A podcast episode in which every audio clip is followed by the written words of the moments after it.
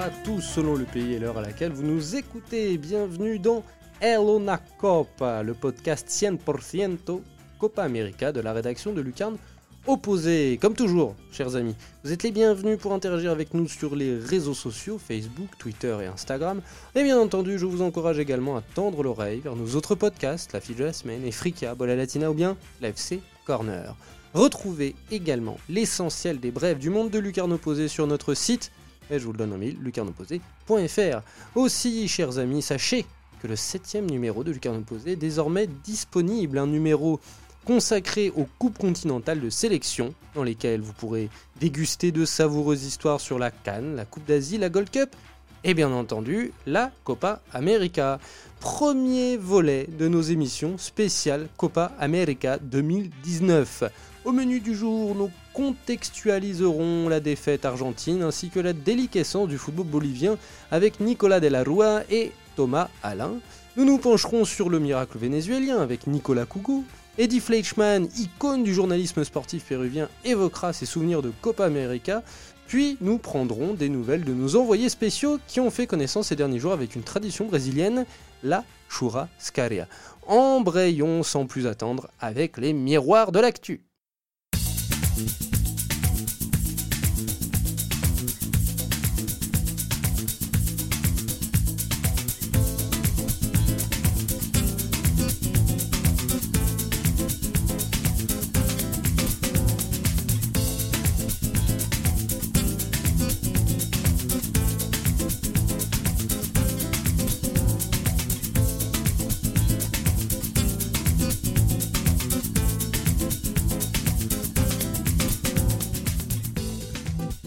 Par la tonitruante défaite de l'Argentine, dont les mots seraient bien plus profonds qu'il n'y paraît.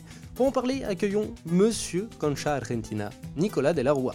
Bonjour Nico, Nico de la Rua, pas Nico Kugo, comment vas-tu? Très bien, et toi Simon? Eh bah ça va très bien. Alors dis-moi, l'Argentine a raté son entrée dans la Copa América, euh, j'ai presque envie de dire euh, comme attendu, défaite 2 à 0 contre la Colombie. Si beaucoup s'attardent sur le sportif, bien évidemment, s'attardent sur euh, Léo Messi, pour chercher les causes de ce premier faux pas, le contexte politique et les guerres intestines au sein du football argentin, de la fédération notamment, sont probablement les racines du mal, ou au moins une des racines du mal. E- Est-ce que tu peux nous expliquer ce qui se passe? Ouais, euh, je confirme. euh, D'abord la défaite de l'Argentine qui était attendue, malheureusement. hein. Il n'y a pas eu de surprise, pas eu de miracle. Et, et oui, il n'y a pas que le côté sportif, il n'y a pas a pas que le, le jeu proposé qui pose problème. Il y a vraiment, faut remonter un petit peu aux origines de tout ça. Et, euh, et avec une fédération qui, qui, qui tâtonne et qui n'arrive pas à se projeter, qui n'arrive pas à mettre en place un projet. Euh, Il n'y a pas de dynamique qui se, qui se lance et, et depuis le début, même, même au tout début de, de l'élection de Chiqui Tapia, déjà c'était un grand sketch. Euh, pour, pour rappel, au moment d'élection du, du nouveau président, euh, je ne sais plus le nombre exact, mais en gros, il y a eu plus de suffrages euh, enfin, sortis des urnes que de, de- que de votants. Donc, euh, donc déjà là, ça, ça annonçait vraiment Ça sent pas, ça sent pas le très bon. ça sent très mauvais, et ça sent les magouilles et, et les bourrages d'urnes, on va dire. Donc ça, ça partait déjà très mal.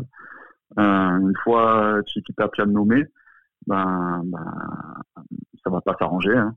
Il, il tâtonne, il fait, il fait, il tente de mettre euh, El Paton Bauza d'abord en place. Euh, Donc là, on est juste Ça- avant la, on est juste avant, enfin une année avant euh, la Coupe du Monde 2018. La Coupe du Monde, exactement. Juste avant la Coupe du Monde, c'est Bauza qui, qui, qui s'occupe des, des éliminatoires, qui, qui se loupe. En tout cas, il n'y arrive pas. Et, et Tiki Tapia le, le, le vire très rapidement pour mettre en place, euh, pour mettre, euh, ouais, pour mettre en place euh, Sampaoli, qui va venir et qui va, et qui va euh, amener un petit, une petite flamme, un, petit espoir par rapport à sa vision du football, par rapport à son jeu.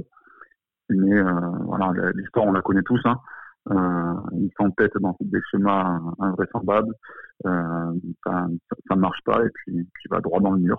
Donc, donc une Coupe du Monde qui explose. Euh, derrière, la, le- suite au, au départ de Sampaoli, euh, c'est vraiment un chaos dans, à la fédération, dans la sélection. Euh, Messi et d'autres joueurs euh, se, se mettent à l'écart.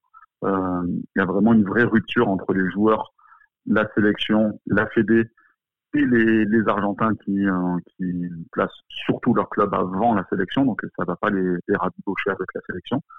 Et, et, là, il y a une vraie rupture qui, qui, qui est nette, qui est franche, et Chiquitapia et tente de relancer la machine avec cette, cet espoir de Copa América qui, euh, se profitait euh, et fait le tour euh, des, sélectionneurs potentiels, sauf que passe des, rêves de Gachardo, Pochettino, Cholo, Simeone.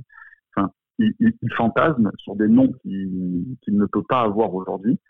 Euh, il va taper à la porte de certains, de certains anciens comme Gareca, comme Peckerman, euh, comme Tata Martino, mais à chaque fois il se prend des refus parce que, parce que qui veut en, venir entraîner cette, cette équipe quoi C'est un désastre un bourbier, ça fait peur. Ah oui, complètement un bourbier là.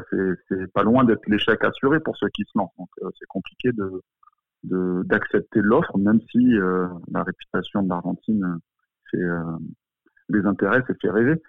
Euh, donc Tapia, il se, retrouve un peu coincé et euh, faute de mieux, mais vraiment, c'était même pas le, troisième choix, c'était vraiment le vingtième choix peut-être.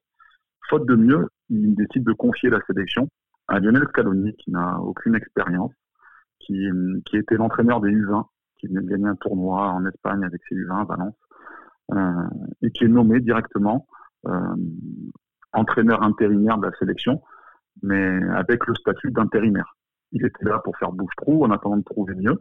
Sauf que ben, le mieux n'arrivera jamais. Donc il, a été confirmé dans ses fonctions euh, en début d'année, là, 2019, en janvier, jusqu'à la fin de la Copa América. En tout cas, jusqu'à la fin de la présence de l'Argentine en Copa América. Oui. Donc peut-être euh, d'ici peu de temps, euh, la fin de Scaloni. C'est probable que, que Scaloni ne, ne dure pas en tout cas. Il y a, il y a vraiment très peu de chances qu'ils qui survivent à cette Copa América, qui, j'espère me tromper et j'espère euh, voir une, une, magnifique finale avec, euh, avec l'Argentine, mais, euh, on enfin, sur le papier, c'est très peu probable. Et, et donc Scaloni va aller dans le mur avec, sa, avec cette sélection et avec ce, ce dirigeant qui, qui a mis un, un entraîneur euh, qui n'a pas les épaules, qui n'a pas la stature, qui n'a pas qui n'a jamais rien prouvé, qui n'a jamais rien fait encore, et qui, qui et en qui personne n'a confiance. Il, il, n'a, il a pas, il a peu de crédibilité que même, aux yeux des joueurs. c'est ça, c'est-à-dire que même si euh, il avait certaines compétences, le fait qu'il démarre et le fait que personne n'ait confiance en lui, qu'il soit discuté, ça n'arrange pas les choses. Ça ne peut pas le laisser travailler dans de bonnes conditions. c'est exactement ça. C'est exactement ça. Il a comment lui faire confiance, comment croire en son projet, comment alors qu'on on vend, on continue de vendre l'idée qu'il est intérimaire, qu'il est là pour dépanner, on, on le met pas dans on, pas dans les meilleures euh, dispositions pour euh, pour tirer le maximum de cette équipe. Cette équipe, en plus, à, qui on a, enfin, on a enlevé Léo Messi, il s'est enlevé lui-même. On a construit, euh, il, a commencé à construire une équipe avec plus de jeunes, avec vraiment une reconstruction, un projet sur un, qui prenait pas mal de temps. Et au final, au bout de 3, 4, 5 mois, ben, on décide, enfin, euh, Messi, pardon, Lionel Messi décide de revenir, euh, les anciens reviennent, les Di Maria, les, les et du coup, ben, tout ce qu'il avait un petit peu essayé de faire avant, ben, ça repart encore d'une page blanche parce qu'il faut tout reconstruire. Et comme il manque de crédit aux yeux des, des joueurs, des dirigeants, de la presse qui n'a qui aucune confiance en Scaloni et des, des, des, Argentins en général, on lui a mis qui? On lui a mis Menotti dans les pattes. Menotti, qui est censé être le papa et qui veille là-dessus, qui est un peu l'autorité là-dedans. César Luis Menotti, on l'appelle à, à, nos auditeurs, hein, qui est le sélectionneur euh, vainqueur de la Coupe du Monde 86. Tout à fait. Donc c'est un, un poids sur ses épaules. Il, il, il, fait les conférences de presse avec Scaloni.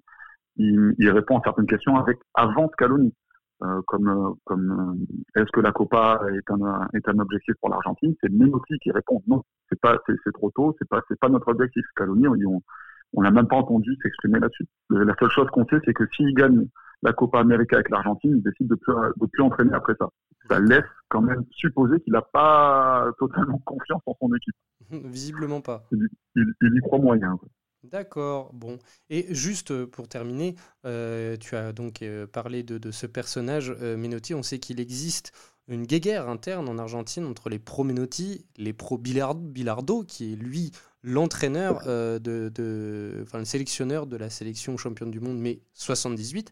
Euh, qu'est-ce que c'est rapidement cette guerre-là? Est-ce qu'elle existe encore? Alors oui, ben, c'est deux façons de penser le football totalement différentes.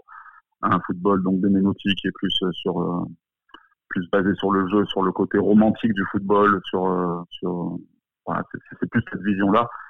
Et l'autre côté, évidemment, Bilardo, c'est plus euh, côté rigueur et côté euh, le résultat avant tout. Le résultat est plus important que tout. Donc, euh, c'est deux visions qui s'opposent.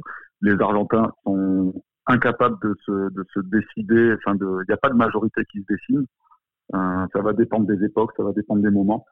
Mais dans tout ça, il y a des, il y a des, il y a des, des, des Marcelo Cachardo, pardon, qui viennent se mettre au milieu et qui, et qui font un peu la synthèse de, de ces deux façons de jouer, avec euh, un côté très joueur, très, euh, très romantique, comme j'ai dit, et un, un, côté quand même très, euh, très mathématique, pragmatique, mathématique, où, où c'est le par le jeu qu'on va avoir un résultat, mais si le jeu ne convient pas, ben je change toutes mes cartes et, et je continue quoi. Donc c'est un, un, peu un petit côté d'adaptation qui, qui facilite les choses.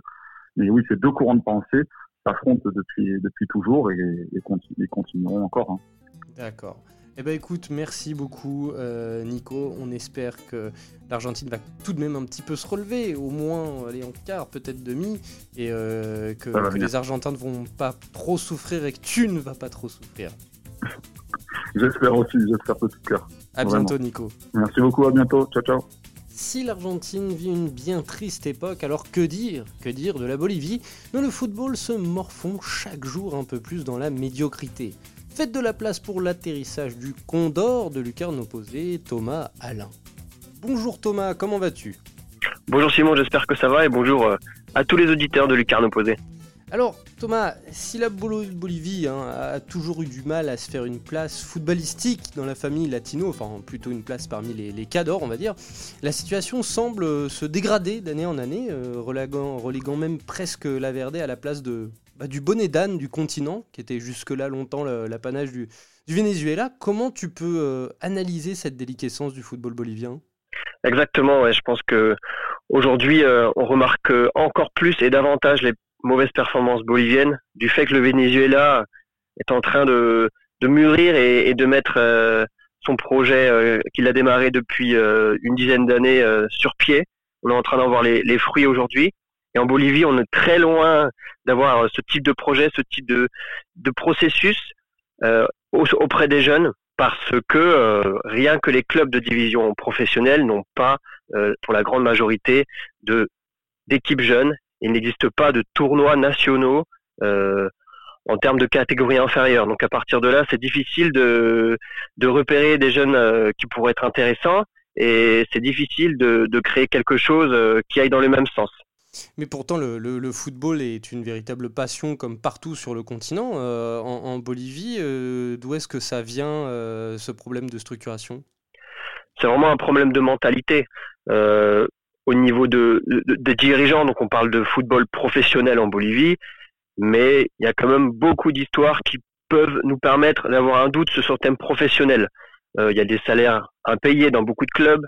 Par exemple, l'autre fois, il y a un, club de première division qui avait oublié de donner de l'eau à son adversaire. Il y a des, petites histoires comme ça, il y en a des tonnes chaque week-end qui laissent penser que on est face à une ingérence totale euh, au niveau du dirigeant. Et ce qui s'est passé euh, avec la fédération, c'est qu'il y a de l'argent euh, voilà qui a été un petit peu euh, qui a un petit peu disparu et il y a eu des histoires de, corruption donc euh, ce sont des choses vraiment qui font pas avancer le football bolivien.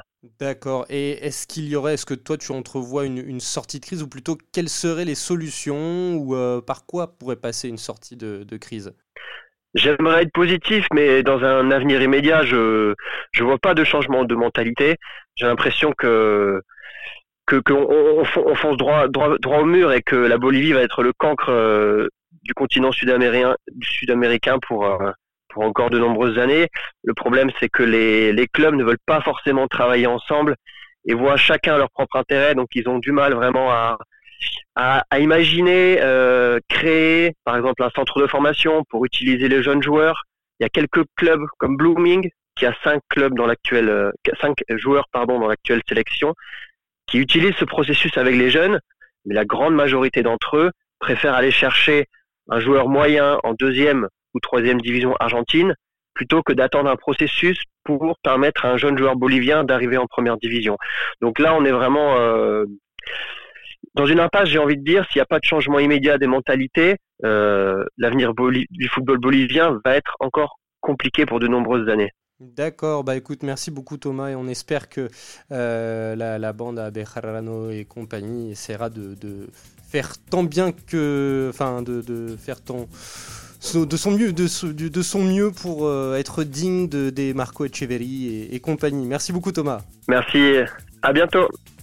Bon, tout ça est un petit peu morose, hein. alors penchons-nous sur quelque chose d'un petit peu plus positif. Le miracle vénézuélien dont le pays vit une crise majeure, mais dont le football n'a jamais été aussi prolifique.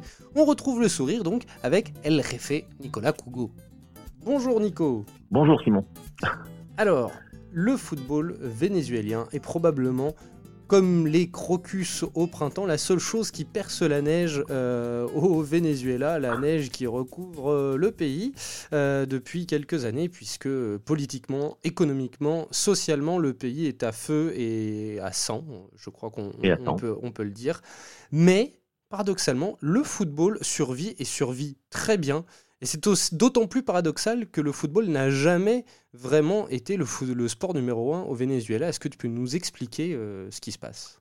Ouais, bah, ce qui se passe, en fait, c'est un, c'est un, une conjonction de plusieurs facteurs. Alors, tu l'as dit, hein, le climat, euh, le contexte local est extrêmement particulier, et il se trouve que euh, le football a été aussi, est aussi, un moyen de sauver la jeunesse. En fait, concrètement, au Venezuela, il est l'un des moyens.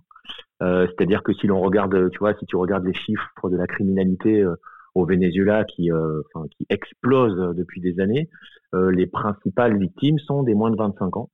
Et, et, donc forcément, il y a eu, il y a eu un système de, je ne sais pas si on peut parler de système de protection, mais il y a eu une mise en place générale de d'un projet, je ne sais pas s'il est concerté au départ, mais qui a été en gros de sortir les jeunes de la rue et notamment les jeunes qui tapent dans un ballon. Et donc, euh, en fait, on a des systèmes qui se sont mis en place de, réseaux de détection de certains jeunes, et on les isole, et les clubs sont rentrés dans la partie, la sélection est entrée dans la partie.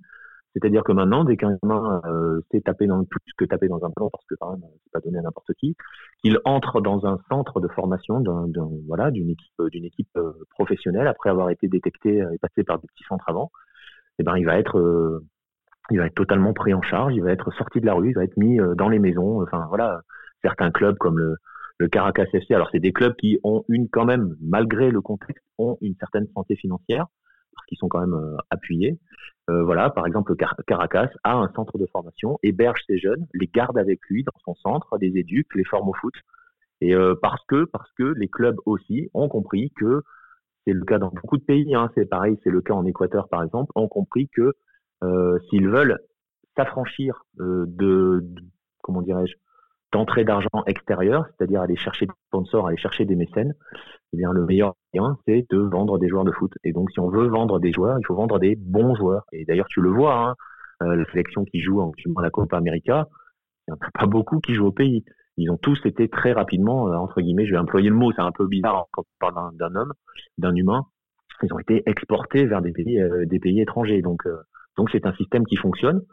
Ça marche au niveau des clubs et ça marche aussi euh, au niveau de la sélection avec avec Doudamel qui euh, qui lui a tout changé et, euh, et ça c'est le, le, deuxième état de l'accusé qui explique la santé de la, de la sélection nationale par exemple. D'accord, mais ça c'est donc une explication sportive, un peu opportuniste aussi, ma foi, et, sociale. mais par contre, ça ne change pas le fait que le football n'était pas forcément euh, le sport numéro un au Venezuela, c'était le baseball pendant historiquement ma foi, et que, et que euh, pour, pour créer euh, une jeunesse flamboyante d'un point, enfin, au niveau football, il faut que ces jeunes soient passionnés, il faut que ça brasse du monde. Alors que, comment, d'où elle, elle, est surgie cette, d'où elle surgit cette nouvelle passion? Alors, je t'avoue que je sais pas trop au niveau des gamins. Euh, je sais pas si les gamins jouent euh, plus au baseball qu'au foot. J'aurais tendance à te dire que, tu vois, parce qu'il y a quand même beaucoup de pays. Euh, enfin, si je fais l'analogie avec d'autres pays, alors je me trompe peut-être hein, sur le Venezuela pour le coup, euh, des pays où le foot n'est pas le sport numéro un. Chez les enfants, généralement, c'est le sport numéro un. C'est-à-dire que la première chose que font les gamins, c'est taper dans un ballon parce que c'est le plus simple aussi. Donc euh, après, euh, c'est vrai que tu l'as dit euh, et que voilà, on en a déjà parlé sur Hello dans dans, dans, d'anciens podcasts. C'est le baseball qui, qui, a la faveur des, des, médias, on va dire, et des passions plutôt. Mais le football grappille quand même. Le, le football grappille et c'est vrai que tu vois par exemple ces dernières années avec des, des générations de jeunes footballeurs talentueux, bien formés surtout parce que c'est aussi ça. C'est-à-dire qu'il y a toujours eu des, des joueurs de football au Venezuela, il y a toujours eu des jeunes qui jouent au football. Euh, sans doute que le réservoir est pas immense comme dans d'autres pays, que même, tu vois, comme tu disais, la passion pour le football chez les jeunes, ça, je n'ai pas les chiffres, mais peut-être n'est pas aussi développée que dans d'autres pays. Le fait est qu'ils ont toujours des jeunes footballeurs, sauf qu'avant, ils ne les formaient peut-être pas aussi bien non plus. Donc, euh, c'est tout un ensemble de choses. Hein. C'est-à-dire que la passion ne suffit pas. Si tu veux former de bons footballeurs, euh, il faut qu'ils soient, voilà, il faut savoir fabriquer entre guillemets un footballeur professionnel. Et ça, le Venezuela sait le faire. Et les récents résultats, euh, je pense, aident aussi. On voit, hein, je crois que la popularité du football est en train de grimper un petit peu. Au Venezuela, elle est loin du baseball, mais ça grimpe un peu quand même. Euh, c'est à cette génération-là, j'ai envie de te dire, de, lui faire franchir un palier. D'accord, cette génération-là. Euh, il y a des noms que vous connaîtrez déjà si vous n'êtes pas trop initié au football sud-américain avec Salomon Rondon par exemple. Euh, Juan Arango, même s'il n'est pas là euh, cette année, Thomas Rincon, ouais. bien sûr, euh, qui, qui, on a, qui on a d'autres pour les anciens et pour les habitués de Lucarne opposé.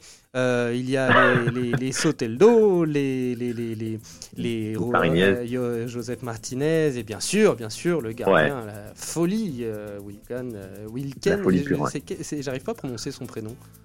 Wilkin Vilker. Vilker Wilker. Vilker. Ouais. Vilker, ça fait un peu nordiste. Vilker Farinez.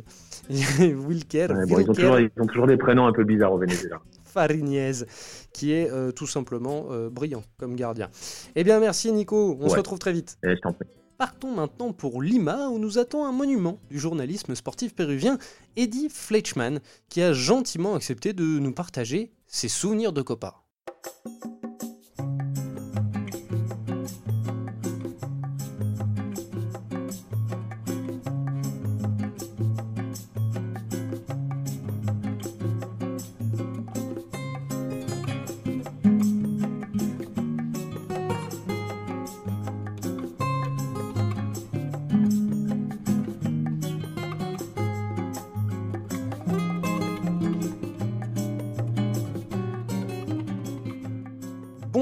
Eddie Fleischmann, comment allez-vous?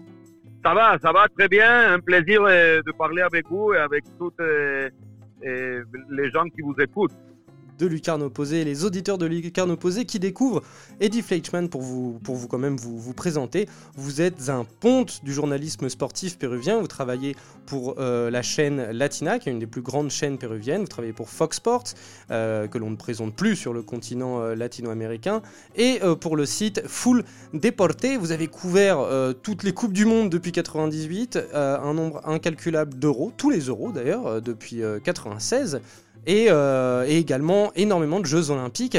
Euh, vous, euh, vous êtes un des, des plus grands journalistes péruviens à l'heure actuelle? Merci, merci.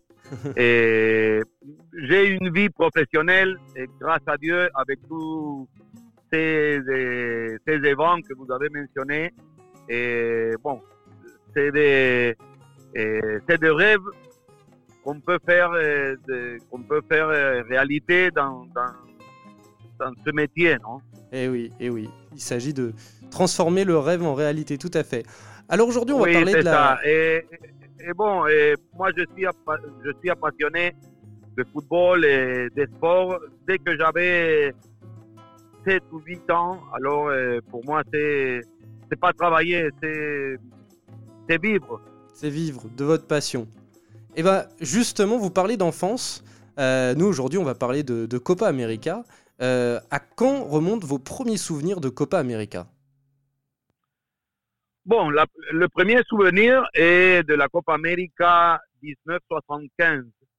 Et quand le Pérou a été champion, justement. Moi, j'avais 9 ans, mais je me rappelle très bien de l'équipe péruvienne L'entraîneur était Marcos Calderón, le même euh, entraîneur qui a amené la sélection péruvienne à la Coupe du Monde d'Argentine en 78. Et les joueurs étaient presque les mêmes. Il y avait quelques différents, mais cette fois-ci, cette fois-là, l'équipe péruvienne avait fait match nul contre le Chili, là-bas en Santiago. Après, ils ont battu la Bolivie en Oruro, plus de 4000 mètres sur le niveau du mer, et 1 à 0. Après, à Lima, ils ont battu les deux équipes 3 à 1. Alors, ils ont passé à la demi-finale. Ils ont battu en Belo Horizonte, l'équipe brésilienne, qui c'était une équipe combinaison de Atlético Mineiro et de Cruzeiro. Tous des joueurs de Minas Gerais et de Belo Horizonte. Pérou, il a gagné là-bas eh, au stade Mineirao 3 à 1. Et après, ils ont perdu ici à Lima 0-2. Eh, il a fallu faire un tirage au sort. Le Pérou, il a passé à la finale. Ils sont battus. Non, ils sont perdus en Bogota contre la Colombie 0-1. Après, ils ont battu ici à Lima 2-0 l'équipe colombienne. Il n'y avait pas de différence de but. Alors, il a fallu faire un troisième match là à Caracas, au stade olympique de Caracas, en Venezuela. C'est le seul match qu'il a pu jouer Hugo Sotil, le Cholo Sotil. Il jouait en ce moment à Barcelone.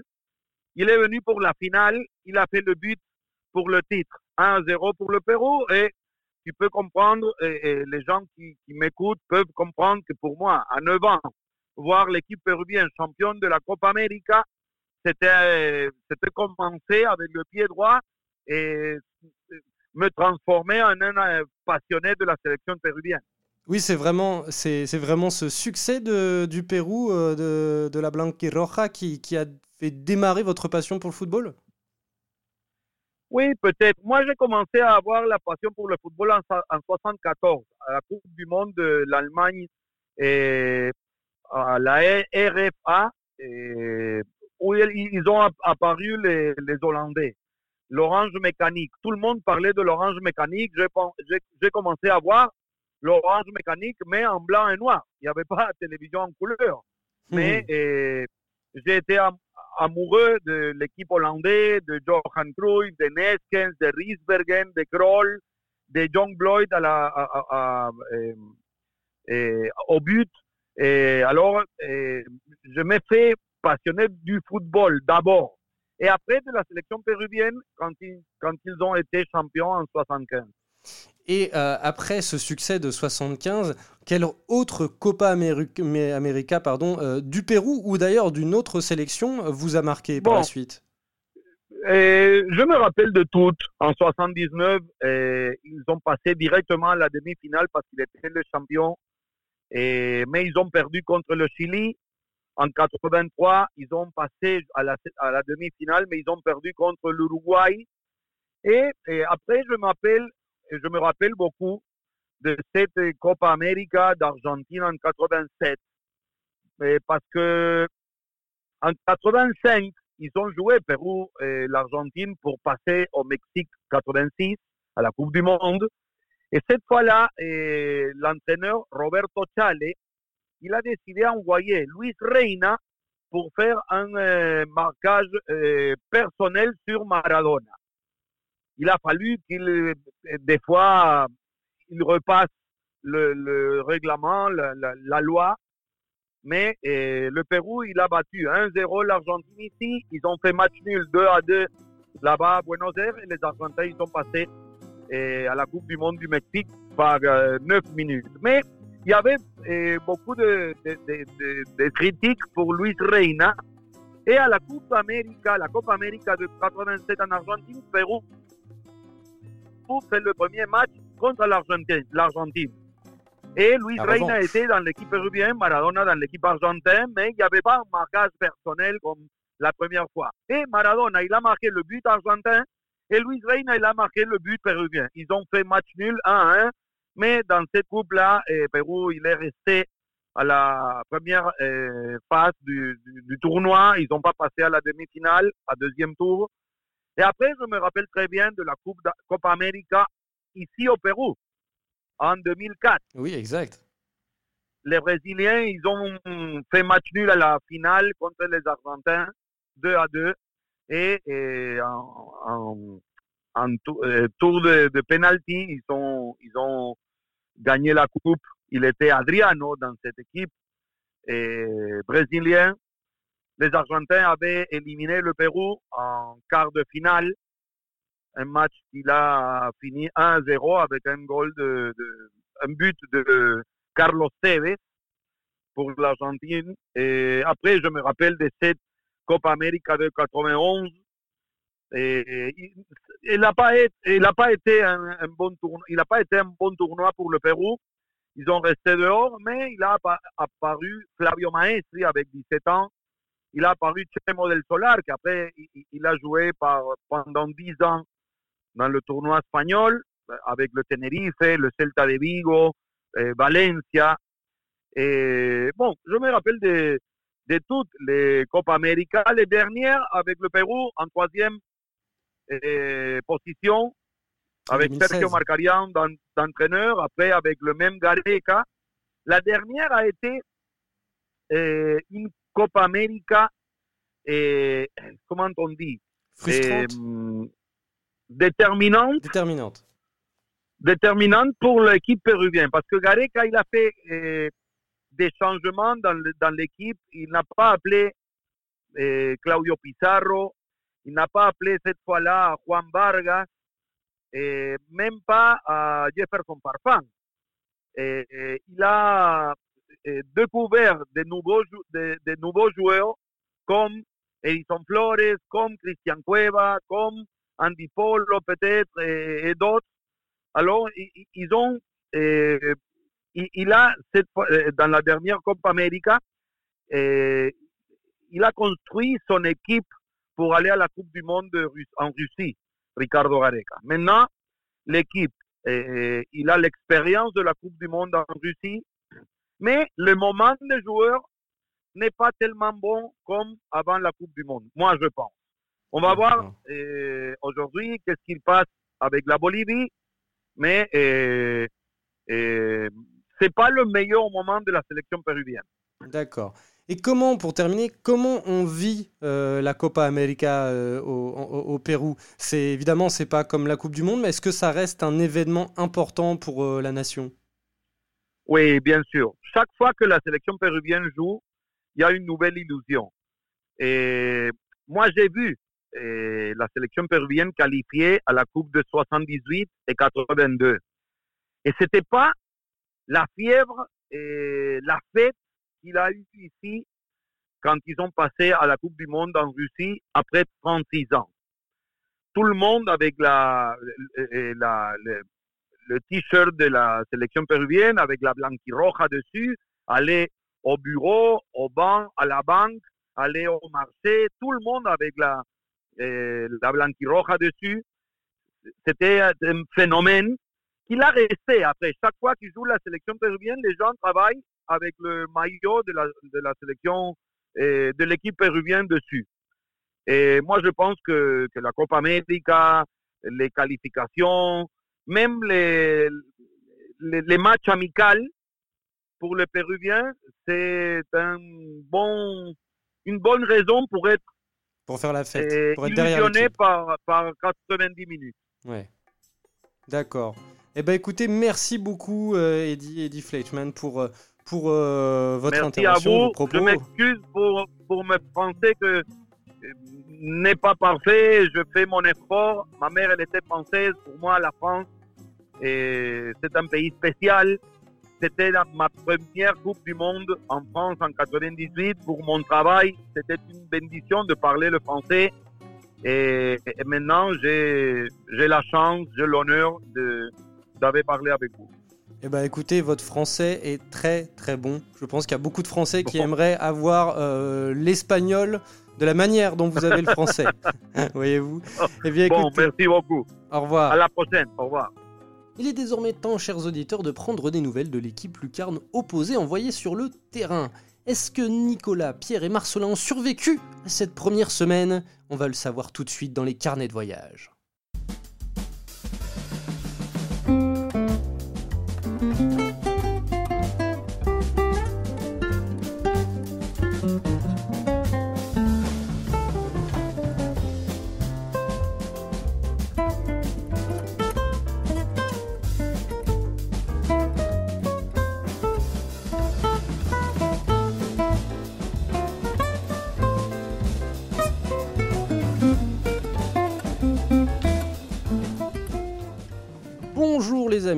Donc euh, nos amis, notre équipe euh, Lucarne Opposé, nos, nos, nos missionnaires envoyés en- au- dans le Nouveau Monde.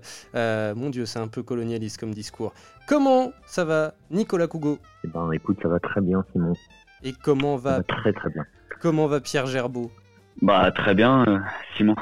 Et toi? Et eh ben oui, ça va. Et comme eh ben, moi je suis pas avec vous, voilà ce qui va pas, mais sinon ça va.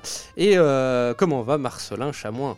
Moyennement, du coup, c'est peu enthousiasmé par ma vie. Ouais. Alors, messieurs, ça va faire euh, du coup une petite semaine que vous êtes, pour certains, puisque Marcelin est arrivé dimanche, que vous êtes arrivés au Brésil. Marcelin connaissait déjà, euh, Nicolas découvre, il me semble que Pierre aussi. Quelles sont vos premières impressions sur le, sur le Brésil, tout simplement?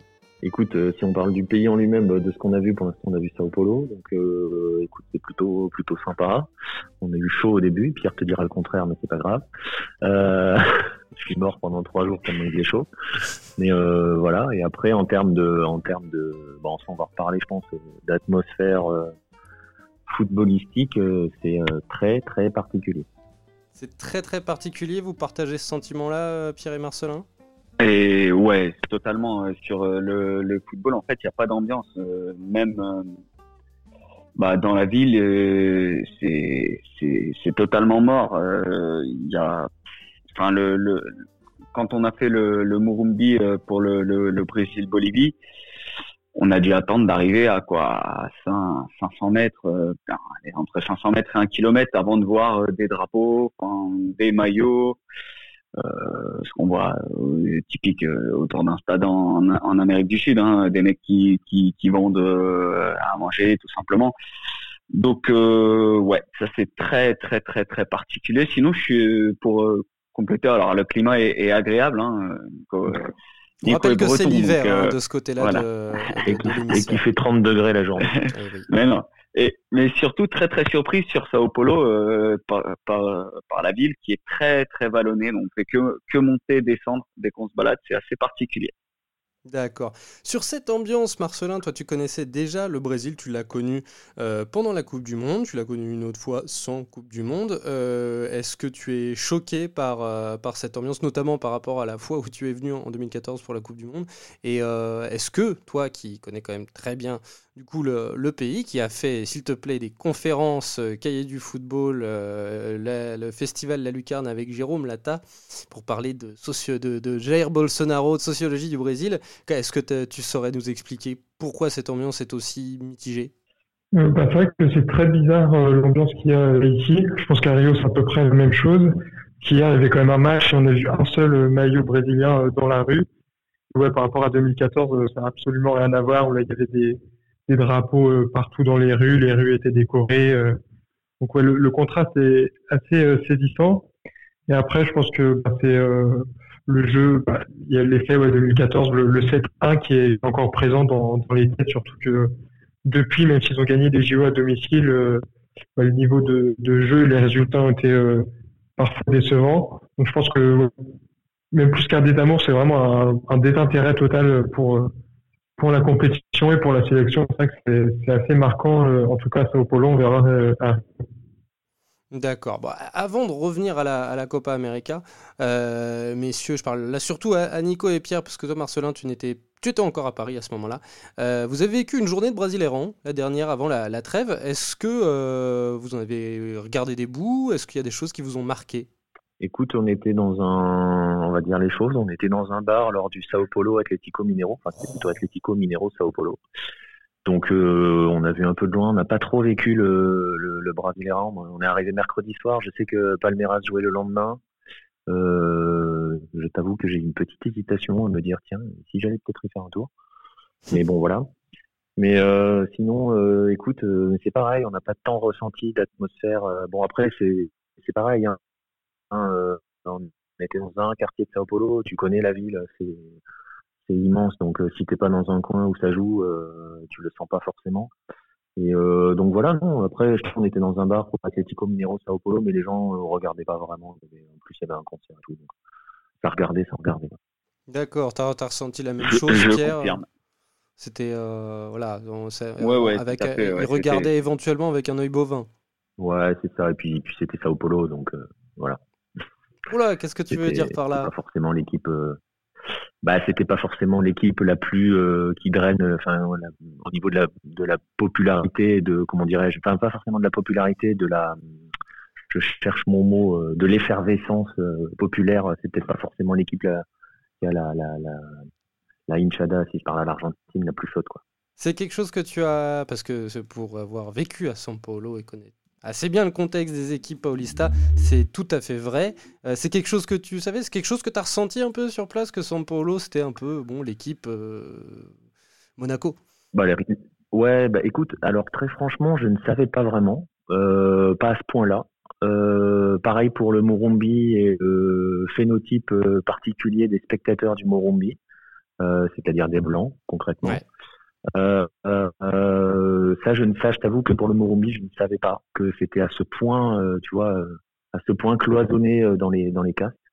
Donc c'est une chose que j'ai plus ou moins, ouais, à titre personnel, que j'ai bien découvert. Ouais. Après, tu, tu, as vu un match de, de la Sélection au Morumbi. Le, ouais. c'est le cliché sur le, les, les torcédors, les supporters de São Paulo qui est un petit peu vrai, mais il n'est pas aussi vrai que ce que tu as vu pour le, le public de la Sélection qui en effet est blanc est totalement blanc. ouais, ouais, mais tu vois, tout le monde nous disait euh, il aurait fallu le faire à l'Arena Corinthians, c'est là où vous auriez vu de l'effervescence. Bah, déjà, oui, peut-être un peu plus. Ouais, et d'ailleurs, Simon, euh, pour, euh, pour rebondir, une scène hein, qui s'est passée au, au, Morumbi pour le match d'ouverture, c'est que Bolsonaro était au stade, évidemment, et à la mi-temps, il est descendu. il est descendu bah, au, bord, au bord du terrain et, et les, les supporters en tout cas ceux qui étaient à côté de nous, euh, se sont se sont levés, l'ont salué et, chanté. Euh, alors je vais pas je vais pas mentir, hein, je ne parle pas portugais, donc euh, ils chantaient président président et voilà et ça l'Arena Corinthians par exemple, je suis pas certain qu'ils seraient allés le faire, euh, serait allé le faire ou au moins qu'ils serait il serait il l'aurait peut-être pas fait comme ça. Oh, peut-être. Enfin, dans le sens où je, vois ce que tu veux dire, dans le sens où Corinthians, le Corinthians, c'est est plus marqué euh, à gauche, plus marqué populaire. Après, il y a quand même 45% euh, du pays qui a voté pour Bolsonaro au premier tour. Oui, oui, oui. Ça veut dire ce que ça veut dire. même les couches euh, populaires. Oui, il, a eu, il a attaqué sur plusieurs aspects, donc il a touché plusieurs couches. Exactement. Je pense que Marcelin ne me contradira pas là-dessus. Non, je suis d'accord. Je pense que aussi à la Conscience, il aurait pu recevoir un accueil, bah, comme on a pu le voir du coup au Morumbi. Euh, encore une fois, avant de revenir à la Copa América et euh, au, match Brésil-Bolivie, encore une autre compétition puisque vous y êtes. Euh, il y a la Coupe du Monde féminine en ce moment et les Brésiliennes pardon, jouent. Elles, se sont, elles sont assurées d'être qualifiées pour les huitièmes de finale à la faveur d'une meilleure troisième place. Est-ce que les Brésiliens ont un œil dessus? Est-ce que c'est pareil? C'est le, zéro total? Non, non, c'est plus qu'un œil. Hein. Ils ne parlent que de ça. C'est vrai? Euh, ah oui, oui, oui, il y a que les filles. Très, honnêtement, hein, les, garçons n'ont aucune place. Euh, hier, on est allé, euh, on se rendait justement dans, un bar pour se dire, on s'était dit, on va aller vivre un petit peu un, match de la Célestin dans un bar. Et sur le trajet, l'équipe féminine jouait. on a entendu les cris sur les buts, sur le but, pardon, de Martha. quand le Brésil homme a joué le soir dans le bar il y a eu trois buts hein, finalement. Ils ont été refusés, mais si tu veux, mm. sur le coup, ils n'ont même pas été célébrés. Et, euh, et, pour te dire, le seul moment où il y a eu des applaudissements dans le bar, c'est quand à la mi-temps, ils ont montré le but de Martin. Donc euh, c'est assez impressionnant. Ouais. C'est étonnant. C'est vraiment les filles, euh, filles, et ça ne parle que des filles. C'est étonnant parce que déjà lors des JO 2016, alors que les gars avaient été au bout et que les filles avaient été éliminées en quart de finale, les filles avaient bénéficié d'une plus grande cote de popularité que les, euh, que les garçons. Et euh, comment vous, vous, le voyez aussi sur les, sur les unes, sur les journaux euh, Qu'est-ce que qu'est-ce que vous voyez dans les kiosques C'est du coup c'est plutôt football féminin? Ah ben, je peux laisser répondre Marcelin là-dessus. bah oui. C'est quasiment que les filles sur qui sont en première page et il y a parfois un, un titre sur, sur les garçons et sur la foulée de Sao Paulo par exemple il n'y avait aucune aucune ligne sur Brésil.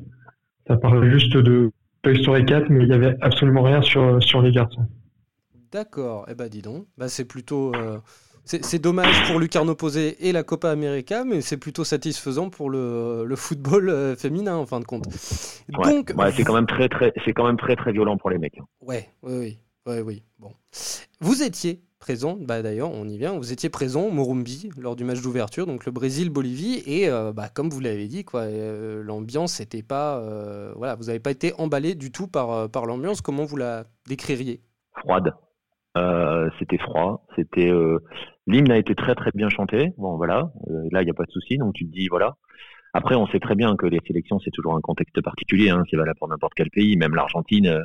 Les Inchadas argentines, elles ont beau chanter, c'est pas aussi chaud qu'un match de club. Euh, mais pendant le match, il n'y a rien eu. Il y a eu une tentative de Ola à un moment, mais c'était très très moyen. Il y a eu une énorme bronca à la mi-temps parce qu'il y avait 0-0 et que c'était pas convaincant. Et les buts euh, n'ont pas forcément transcendé les foules. Ils ont été fêtés, c'est-à-dire applaudis, acclamés.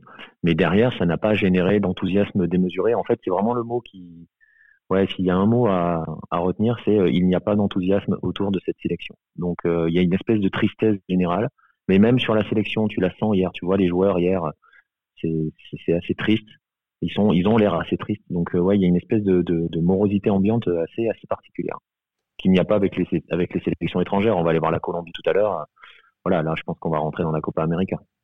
On espère, les gars, on espère, parce que pour l'instant, on est, on est, comme tu le dis, c'est plutôt, c'est plutôt morose comme, euh, comme discours. Et euh, morosité, oui, c'est un petit peu ce qui touche le pays depuis euh, quelques années maintenant. Je suis assez bien, enfin, je l'ai vécu, donc je sais, et j'ai vu le pays tomber dans la morosité. C'est assez spécial, surtout pour un pays qui a un caractère et une tradition aussi colorée et festive que, que le Brésil. Pour terminer, messieurs, chacun votre tour, ma foi. allez, en un mot, Comment vous qualifiez Mon Dieu, j'arrive pas à le conjuguer ce verbe. Qualifieriez Qualifieriez. Oui, qualifieriez euh, votre, votre début de séjour euh, Copa América Brasil, Lucarne opposé 2019 eh ben, écoute, euh, comment je le qualifierais ben, Un peu mitigé sur euh, sur l'aspect footballistique, absolument pas sur l'aspect vie de tous les jours. Donc c'est plutôt, enfin voilà, la ville est plutôt est plutôt sympa. On est on est plutôt bien. Donc voilà. Après sur le strict plan footballistique et ambiance, ouais, pour l'instant c'est un peu mitigé. Pas la sensation d'être vraiment en train de, de suivre une Copa América. Et, et, pour moi, bipolaire parce que parce que l'ambiance est autour de la, de la Copa América est très très froide. Euh, il n'y a aucune ambiance, mais par contre, on est bien reçu, la ville est agréable et surtout, on mange bien au Brésil. On a découvert la churrascaria et c'est, on mange très bien.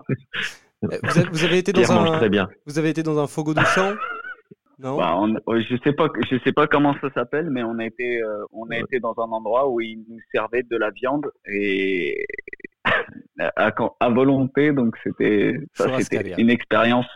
Voilà. C'est le principe de la churrascaria. Tu payes, tu payes le tarif pour avoir de la viande. Parce que Fogo Douchon, on va pas faire de pub, mais ça, c'est une chaîne un peu de, voilà.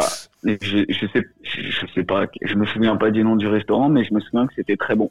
Et donc ça, c'est pour ça on mange très très bien. Je vous conseille, hein, si vous si vous venez au Brésil un jour, euh, allez dans une churrascaria. Et toi, Marcelin, pour ce troisième séjour, comment ça démarre? Euh, bah, Du coup, ouais, un peu déçu euh, par l'ambiance euh, générale dans la ville. C'est qu'on n'a pas l'impression de, de, vivre une compétition à domicile, surtout par rapport ouais, à l'expérience 2014 où c'était complètement différent. Donc on va voir peut-être que dans au fur et à mesure de la, compétition, ça peut se, réveiller quand même si, euh, si le Brésil est un peu plus convaincant et, et. On verra comment ça se passe. J'ai hâte aussi d'arriver à Rio. Donc pour l'instant ça, va, mais ça pourrait être mieux au niveau de l'ambiance. Pour l'instant c'est un peu décevant. On verra après. D'accord, très bien. Bah écoutez, on espère pour vous que ça va se débloquer aussi et que euh, la suite sera un peu plus festive, notamment à Rio de Janeiro. Et je sais euh, ce qui vous attend là-bas et c'est pas moche du tout. Euh, merci Nico. Merci à toi Simon. Merci Pierre. Et merci Simon. Merci à toi. Et merci Marcelin. Obrigado a vous. à bientôt les gars. Merci à tous de nous avoir suivis pour cet épisode. N'oubliez pas de venir nous solliciter sur les réseaux sociaux. Et quant à moi, je vous dis à très bientôt pour un nouveau numéro de Elona Copa. Salut les amis